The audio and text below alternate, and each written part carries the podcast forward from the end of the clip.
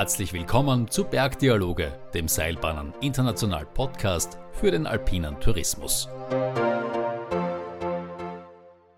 Ein herzliches Grüß Gott an unsere Zuhörer. Wir sitzen heute im schönen Ötztal und äh, haben einen spannenden Gast bei uns, den wir euch vorstellen wollen. Er beschäftigt sich mit einer mit der touristischen Attraktivierung von Erlebnisräumen und schafft es immer wieder neue Publikumsmagnete erfolgreich aufzubauen. Herzlich willkommen, Christoph Rahofer. Bevor wir jetzt mit meinen Fragen beginnen, möchte ich dich bitten, dass du dich in ein paar Worten äh, unseren Hörern vorstellst. Ja, danke. Ich bin der Christoph Rahofer und äh, Gründer und Geschäftsführer der EMS Entertainment, die es eigentlich schon recht lange gibt und äh, die sich darauf spezialisiert hat, in einer Nische Erlebniswelten zu schaffen, die ursprünglicherweise äh, für die Museen gedacht waren oder gedacht sind und also das waren auch unsere Hauptkunden, die ersten zehn Jahre kann man sagen. Erlebniswelten zu schaffen, die neue Besucherströme an Land ziehen lassen, neue Mitglieder für Museen, mehrere äh, Jahresmitgliedschaften zu bekommen und einfach neue Besucherschichten anzusprechen. Wir haben dann begonnen, immer mehr von dem Thema Ausstellungen, also das wäre so das klassische Thema, früher hat man gesagt Wanderausstellung dazu, in interaktive Attraktionen äh, zu gehen. Das heißt, die Interaktion der Besucher mit dem ausgestellten Objekt, mit dem Thema, das wir da geschaffen haben, ist immer wichtiger geworden und ist einfach das, das Kernelement und dadurch wird einfach sukzessive alles zu einer Erlebniswelt. Mhm. Wo hast du da zum Beispiel so Erlebniswelten erfolgreich umsetzen können?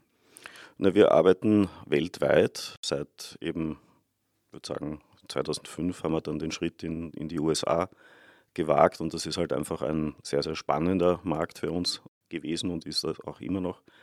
Aber wir sind in Singapur unterwegs, wir sind in Kuala Lumpur unterwegs, wir sind in Shanghai unterwegs, wir sind, äh, haben Unternehmen in Las Vegas, wo wir auch selbst Attraktionen betreiben, in äh, Santa Monica in Kalifornien, in New York und natürlich auch in Wien, um in Österreich auch zu Hause ein bisschen was zu machen. Und wir haben auch einen kleinen Themenpark vor den Toren von Wien in dem kleinen Weinort Tattendorf. Okay. Jetzt hast du also eine, dir eine globale Kompetenz erworben, um Publikumsmagnete zu entwickeln. Unsere Hörer sitzen vor allem im Dachraum und sind im alpinen Raum Touristiker. Wie, also was kannst du denen, die sind ja alle auch damit beschäftigt, ihre Kunden zu begeistern, ihre Kunden Attraktionen zu bieten. Was kannst du denen jetzt mitgeben? Was müssen sie machen, damit im Dachraum die Kunden ja, weiterhin kommen, weiterhin ihre Erlebnisse sammeln können und, und auch neue Erlebnisse. Vielleicht sogar dahinter, dass einige touristische äh, Zentren sich einen Einzigartigkeitsstatus erarbeiten können. Ja, du hast da völlig recht. Also es geht um das Differenzierungsmerkmal in erster Linie. Also ich denke, die Regionen, die wir haben in Österreich, in Deutschland, in der Schweiz, sind alle sensationell. Man kann überall toll Skifahren.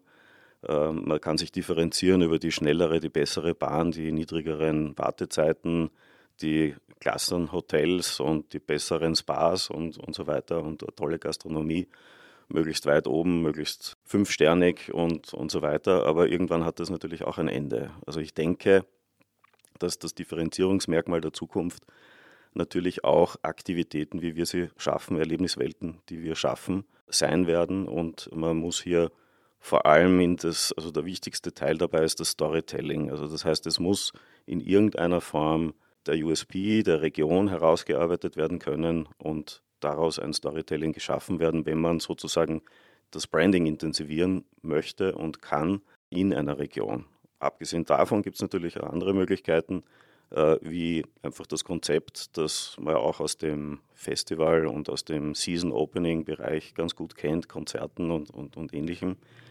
Äh, was aber mit Erlebniswelten besser ist, weil es nicht Eintagsfliegen sind, ne, weil es eine Durchgängigkeit haben könnte und man durch das Schaffen einer auch sozusagen abstrakteren Erlebniswelt, die mit der Region selber noch nichts zu tun hat, aber die als Besuchermagnet fungieren kann, neue Besucherschichten an Land ziehen kann. Mhm.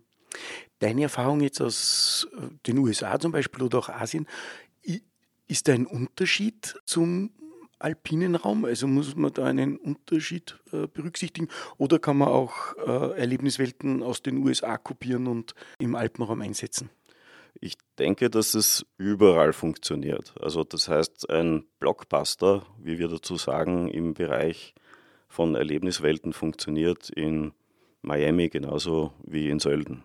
Dass man da vielleicht personalisiert sozusagen, also auf den, auf den jeweiligen Standort anpasst, kann sein, aber an sich sind da globale Brands dahinter und die sind stark genug, dass sie eigentlich überall gut funktionieren können. Also da geht es eher darum, wie man es vermarktet und wie man die Kombinationen schafft. Also das Packaging ist da entscheidend, um die Wertschöpfung am Standort auch wirklich maximal auszuloten. Und der Riesenvorteil ist natürlich die Ganzjährigkeit davon. Also das ist jetzt, glaube ich, also was ich bisher hier auch beim Bergbahnencamp äh, mitbekommen habe, eines der wesentlichen Elemente, dass man jetzt als Bergbahner nicht nur den Winter, der sozusagen eh die Gmadewiesen ist, solange der Schnee fällt, nutzt, sondern dass man eben den Sommertourismus äh, an Land zieht und äh, Mountainbiken ist eine Geschichte, aber das ist noch lange nicht das Ende der Fahnenstange. Wie bist du eigentlich dazu gekommen, dass du gesagt hast, ich möchte touristische Attraktionen schaffen? War das ein klarer vorgegebener Weg oder was waren so die Eckpunkte, dass du dich dahin entwickelt hast? also ich, ich, es wäre zu viel gesagt, dass es strategisch geplant war. Na, das passiert einem. Also es ist einfach äh, Spaß. Es ist etwas, was mir und meinem Team halt extrem liegt und wir sind da in einer Nische groß geworden, sind da einer der führenden Unternehmen weltweit. Und da gibt es halt wenige, die sich da äh, wichtig machen und, und, und betätigen. Und das macht dann natürlich recht viel Spaß, wenn man dort dabei sein kann und wenn man sozusagen immer wieder neue Geschäftsfelder auftut. Ne? Also zuerst von Museen und äh, was auch ein extrem großes Geschäftsfeld für uns geworden ist, sind Shoppingcenter, ne? weil die natürlich großes, ja, große Rückgänge erfahren haben durch äh, den Onlinehandel und natürlich auch durch äh, pandemische äh, Dinge jetzt in den letzten zwei Jahren. Aber am Ende des Tages ist auch dort natürlich Leerstandsflächen zu bespielen, neue Konzepte zu haben, die den Einzelhandel eigentlich ersetzen ein wesentliches Thema. Und ich glaube, dass in Richtung Tourismusdestinationen und in, insbesondere Skigebiete einfach ein sehr, sehr spannendes neues Geschäftsfeld für uns sein wird. Mhm, mhm. Dein Tätigkeitsbereich ist sicher auch personalintensiv. Habt ihr Personalprobleme?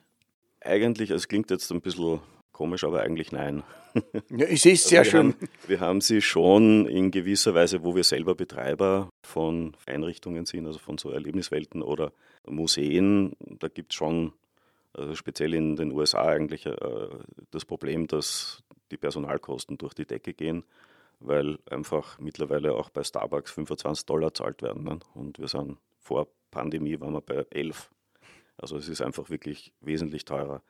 Dort ist die Energiepreisdramatik noch nicht ganz so arg wie bei uns. Also das heißt, da die andere Kostenschere, die einen ja auch noch trifft, ist da weniger relevant, aber das Personalkostenthema ist es in erster Linie und man ist halt nicht konkurrenzfähig, wenn man nicht mitzieht. Mhm.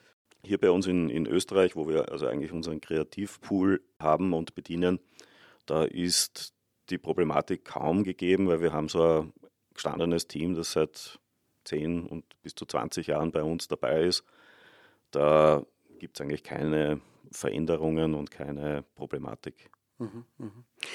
Dein Unternehmen ist ja sehr äh, global aufgestellt.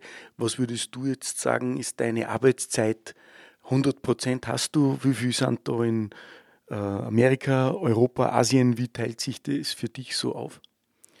Also da muss man ziemlich unterscheiden zwischen vor Pandemie und während Pandemie und nach Pandemie. Also vor Pandemie würde ich sagen, waren 40 Prozent USA, 40 Prozent Europa, 20 Prozent Asien. Und äh, in der Pandemie waren wir daheim. Wie alle. wie alle anderen auch. Haben natürlich zu Hause wie die, wie die Weltmeister gearbeitet. Also es wird uns nicht fad, äh, selbst bei Pandemie. Wir haben das größte Schmetterlingshaus, tropisches Schmetterlingshaus in Österreich gebaut bei unserem Standort in Tattendorf. Und das ist halt während der Pandemie entstanden, um letzten Endes auch all die Leute, die schon so lange bei uns sind, bei uns halten zu können. Und haben da ein gemeinsames, wirklich tolles Projekt realisieren können, das letztes Jahr aufgesperrt hat. Und jetzt nach der Pandemie, also wirklich mit heuer erst, hat sich der amerikanische Markt so richtig wieder aufgetan. Und der bereitet jetzt meinem Reiseverhalten, würde ich sagen, 30 Prozent. Also es ist 30, 70 und Asien kommt erst wieder.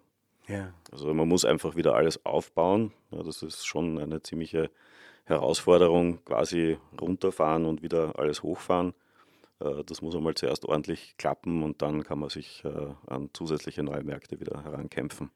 Deine Attraktionen, eure Attraktionen brauchen sicherlich auch Energie. Diese Gedanken, Energieknappheit, die wir momentan haben, spiegeln sich die schon wieder in deinen Projekten äh, oder wie geht ihr damit um?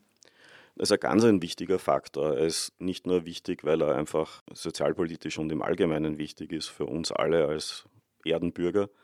Er ist einfach auch wichtig in der Vermarktung von, von Experiences und Erlebniswelten. Heutzutage nicht sagen zu können, dass man energieautark arbeitet, ist eigentlich schon fast ein Scheitergrund. Also wir, wir haben beispielsweise in, in diesem kleinen Themenpark in, in, in Tattendorf haben wir ein eigenes Biomasseheizwerk gebaut, damit wir unsere Dinge beheizen können. Das war noch bevor bekannt wurde oder klar war, dass da irgendwo eine Energiekrise kommen könnte. Es war, könnte man sagen, Glück gehabt, aber natürlich war die Intention dahinter, nachhaltig zu arbeiten. Gleichermaßen haben wir ein Wasserkraftwerk, wo wir unseren Strom beziehen. Also wir sind sozusagen wirklich energieautark auf allen Ebenen. Und das bei einem tropischen Gewächshaus, wo es halt 365 Tage im Jahr 25 Grad haben muss und dann natürlich einiges an Energie hineinfließt. Aber wir produzieren sie selber. Also ihr habt ein eigenes Wasserkraftwerk? Wasserkraftwerk und ein Biomasseheizwerk. Und bekommt man da, also ist das kürzlich entstanden, bekommt man da Betriebsgenehmigungen oder so einfach, wenn ich sage, hinter meinem Haus fließt ein Bach, ich baue jetzt ein Wasserkraftwerk, so einfach ist ja dann auch nicht. Ja, das Wasserkraftwerk, das gab es schon, das gibt es eigentlich schon 140 Jahre, glaube ich. Da stand mal eine Spinnereifabrik an dem Standort und die brauchen oder haben damals auch schon viel Strom gebraucht und waren eigentlich die Erfinder des Stromerzeugens für ihre eigenen Zwecke und haben dann eben, das war so die Geschichte der Elektrifizierung, Straßenbeleuchtung, die Ortschaften überhaupt mit Strom auszurüsten. Und das entstammt alles diesem Kraftwerk. Und wir beziehen unseren Strom eben auch von diesem Kraftwerk, das es nach wie vor gibt. Und das jetzt mittlerweile von der Stromproduktion her natürlich nur mehr zwei Abnehmer hat, also kleine, ein, ein, kleines Kraftwerk ist und natürlich das nicht schaffen könnte, den Tesla auch noch zu laden.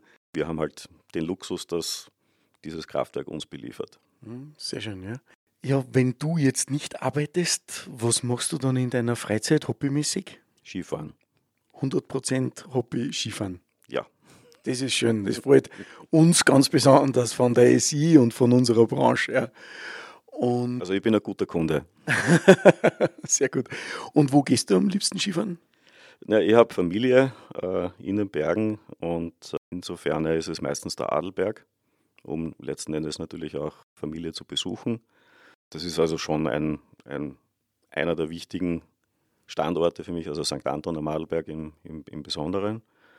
Aber wir gehen gern überall hin Skifahren, wo es halt gerade einen gescheiten Schnee gibt. Mhm. Also und wenn du dann eine Pause machst, geht es in eine Hütte. Und was, was isst du da zum Beispiel gerne? Was ich gerne esse? In der Hütte beim Skifahren? Hm, Germknödel mit Vanillesoße, mit furchtbar viel Mohn. Das klingt hervorragend. Dann kommen wir zu unserem Ende. Da möchte ich mich bei dir bedanken, Christoph, für deine Zeit, für dein Gespräch. Wünsche dir weiterhin spannende Aufträge und wünsche unseren alpinen Touristikern, dass sie mit deiner Hilfe viele Menschen anziehen können und viele Gäste auch in Stammkunden umwandeln können. Danke für deine Zeit. Danke dir und viel Erfolg der Messi. Danke.